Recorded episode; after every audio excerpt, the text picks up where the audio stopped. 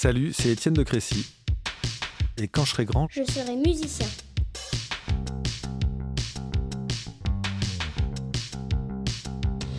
Un programme tout beau tout frais de Kitsono.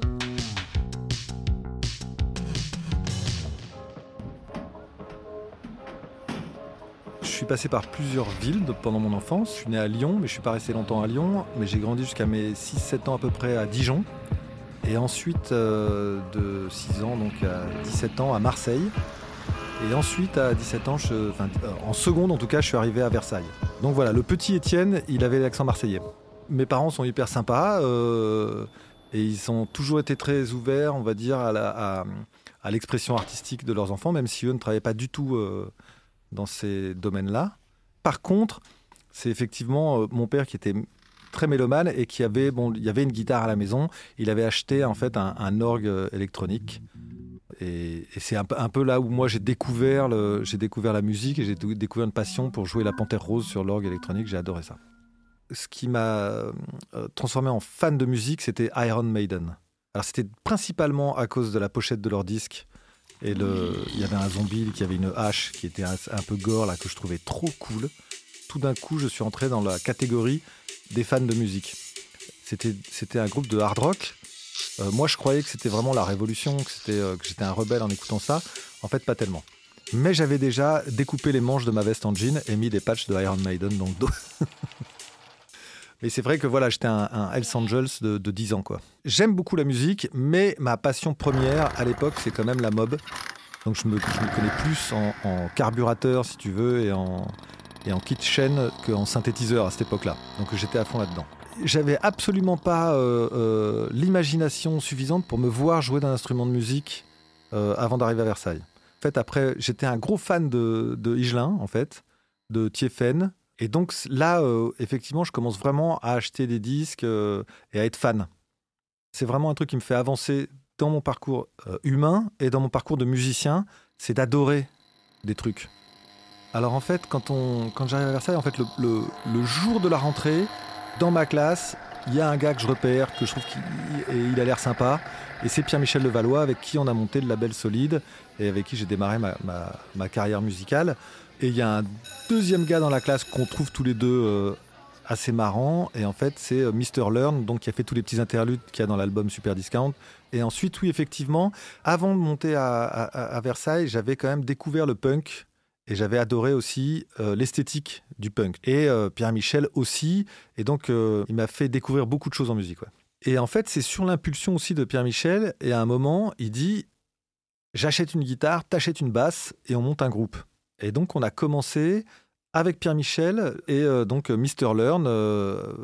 on l'avait embauché pour chanter dans le groupe. Donc, on a fait un groupe. Et au départ, on travaillait avec une boîte à rythme. Et là, effectivement, sur cette boîte à rythme, je me suis assez rapidement chargé de la programmation des rythmes. Et euh, moi qui n'avais jamais fait de musique, jamais de solfège, on pouvait programmer la boîte à rythme pas à pas, c'est-à-dire qu'en fait, euh, euh, la mesure est découpée en 16, euh, en 16 petites parties, et puis tu cochais des cases dans chacune des, des 16 cases qu'il y avait, et tu voyais le rythme qui, qui défilait, et ça faisait les sons de grosses caisses de Charlet aux endroits où tu avais coché la case. Donc ça, j'ai compris comment ça marchait tout de suite, et ça m'a plu. Le groupe s'appelait Louba. Euh, c'était le nom de ma chienne de l'époque. Et donc, on n'a pas, cherché bien loin et on n'a pas trouvé mieux, mais c'était marrant. En fait, au départ, déjà, quand on se retrouve ensemble euh, à jouer et à, faire un morceau, c'est la révélation. C'est complètement. euh, C'est-à-dire ce, ce truc-là d'arriver euh, comme ça avec la boîte à rythme, la basse, la guitare, et que tout d'un coup, ça joue ensemble et on arrive à faire un couplet, un refrain euh, d'une musique qu'on a inventée nous. Euh, moi, c'est la, la révélation. J'ai dit, je vais faire ça. C'est ça ma vie. C'est trop cool. C'est vraiment trop cool. Le, sentiment que j'ai eu à ce moment-là, c'était vraiment une révélation. J'étais, ah, mais c'est dément. On peut faire de la musique. Je pensais que c'était un, truc inabordable. Et, euh, et finalement, en fait, c'est pas difficile. C'est-à-dire que même en jouant mal de la basse et mal de la guitare, on peut faire un truc qui nous satisfait. Et alors là, moi, le, après, c'était, euh, euh, j'étais omnubilé. Je pensais plus qu'à ça. Au bout d'un moment vient le truc de s'enregistrer. C'était un truc un peu technique, mais qui euh, m'a tout de suite intéressé. Et là, on a été approché après un concert par euh, un gars qui nous a dit Je fais une compile, envoyez-moi un morceau et, et on le met sur la compil. C'était des compiles cassettes à l'époque. Et donc là, tout d'un coup, euh, premier euh, enjeu de production en se disant Ah ouais, il faut qu'on enregistre et qu'on mixe le morceau euh, super bien. Et là, on fait appel à Alex Goffer, qui était un copain d'école et qui, lui, avait un 8 pistes. Et ça devenait un peu professionnel. En fait, c'est marrant parce que c'est mon premier souvenir de, production. Et euh, donc, on enregistre instrument par instrument, c'est-à-dire que d'abord Jean-Manu fait la batterie, ensuite je fais la basse, ensuite euh, Pierre-Michel la guitare, à la fin, il y a Laurent qui chante, Céline qui vient faire les chœurs. Et quand on enregistrait, ça donnait un truc très fouillis, très bavard, et en fait, on n'avait pas l'essence même du, morceau. Et là, c'est ce souvenir de hum, production, de dire la construction euh, du morceau pour un enregistrement, et effectivement, c'est un truc complètement différent que le live. Et j'ai un super souvenir aussi de ça, très très précis, de ce moment-là, de dire Ah, c'est comme ça que ça marche. Et alors là, en fait, donc je suis dans ma section euh, scientifique euh, au lycée euh, de Versailles, là, terminal E, donc, ce qui s'ouvre à moi comme, comme cursus après, donc c'est faire une prépa, maths sup, maths p, et puis intégrer une, une école d'ingénieur. Et là, je vois, en fait, parce qu'il y a une prépa dans le lycée, je vois les gars qui bossent nuit et jour et qui sont pas marrants en fait. Et là, je me dis, je vais, ça, ça, va pas, ça va pas marcher. Je, je sens pas ce truc-là. Moi, je veux pas faire de prépa, donc je m'inscris en fac. Je sais absolument pas ce que je fais dans cette fac-là. J'ai arrêté donc euh, mes études après trois mois de fac en me disant, maintenant, je me lance dans la musique à fond. J'ai envie de, travailler dans la musique. Et là, effectivement, il y avait bah, justement euh, Alex Goffer, et mon, un autre copain, Hervé Dutournier, qui me disent Mais il y a un métier qui existe, s'appelle ingénieur du son. C'est euh, un métier, donc c'est un ingénieur, mais du son. Donc il enregistre les disques euh, et on peut faire ça professionnellement euh, on va pas euh, te donner de l'argent de poche. Quoi. Il faut que.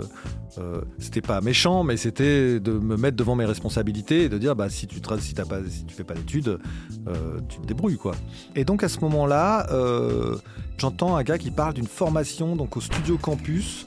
Et donc Pierre Bianchi fait des stages de formation qui sont payants. Moi, j'économise, je me paye le stage. Et pendant le stage, lui, il a la demande de, Claude Saakian, qui était le directeur du studio Plus 30, qui lui dit Je cherche un assistant. Et donc, euh, Pierre me dit Bah écoute, voilà, il y, y, a un studio qui cherche un assistant, appelle-le de ma part. Et voilà, puis c'est là que ça a commencé, quoi. Donc ça faisait partie vraiment des trois meilleurs studios de Paris.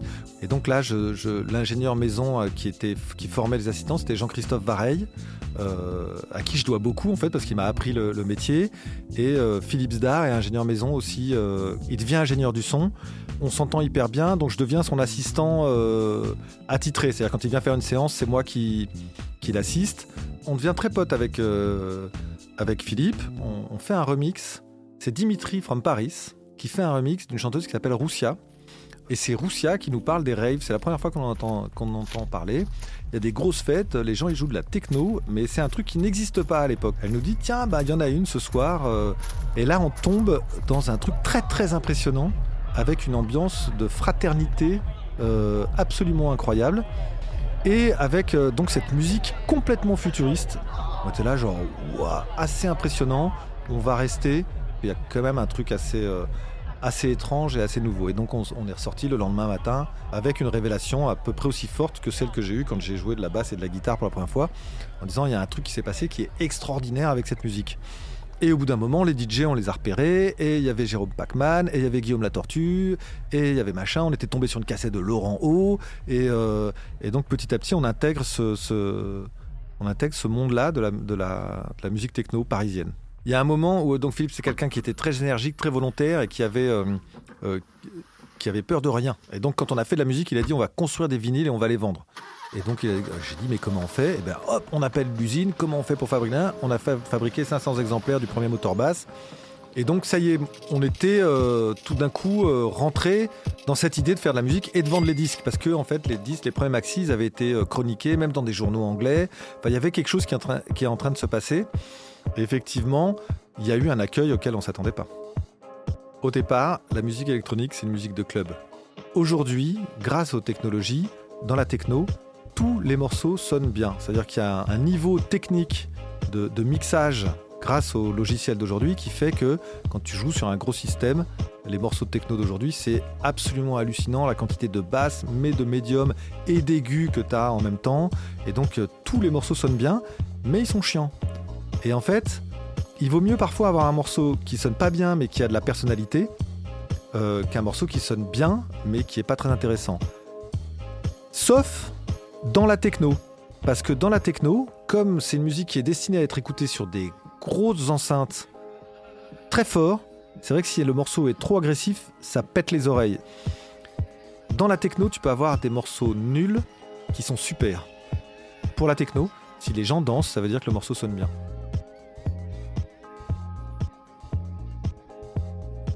Le petit Étienne, non, j'aurais pas tellement envie de lui parler. Euh, non, je crois pas, tu peux pas. euh, Non, je, je, je, je lui parlerai pas. Je crois pas.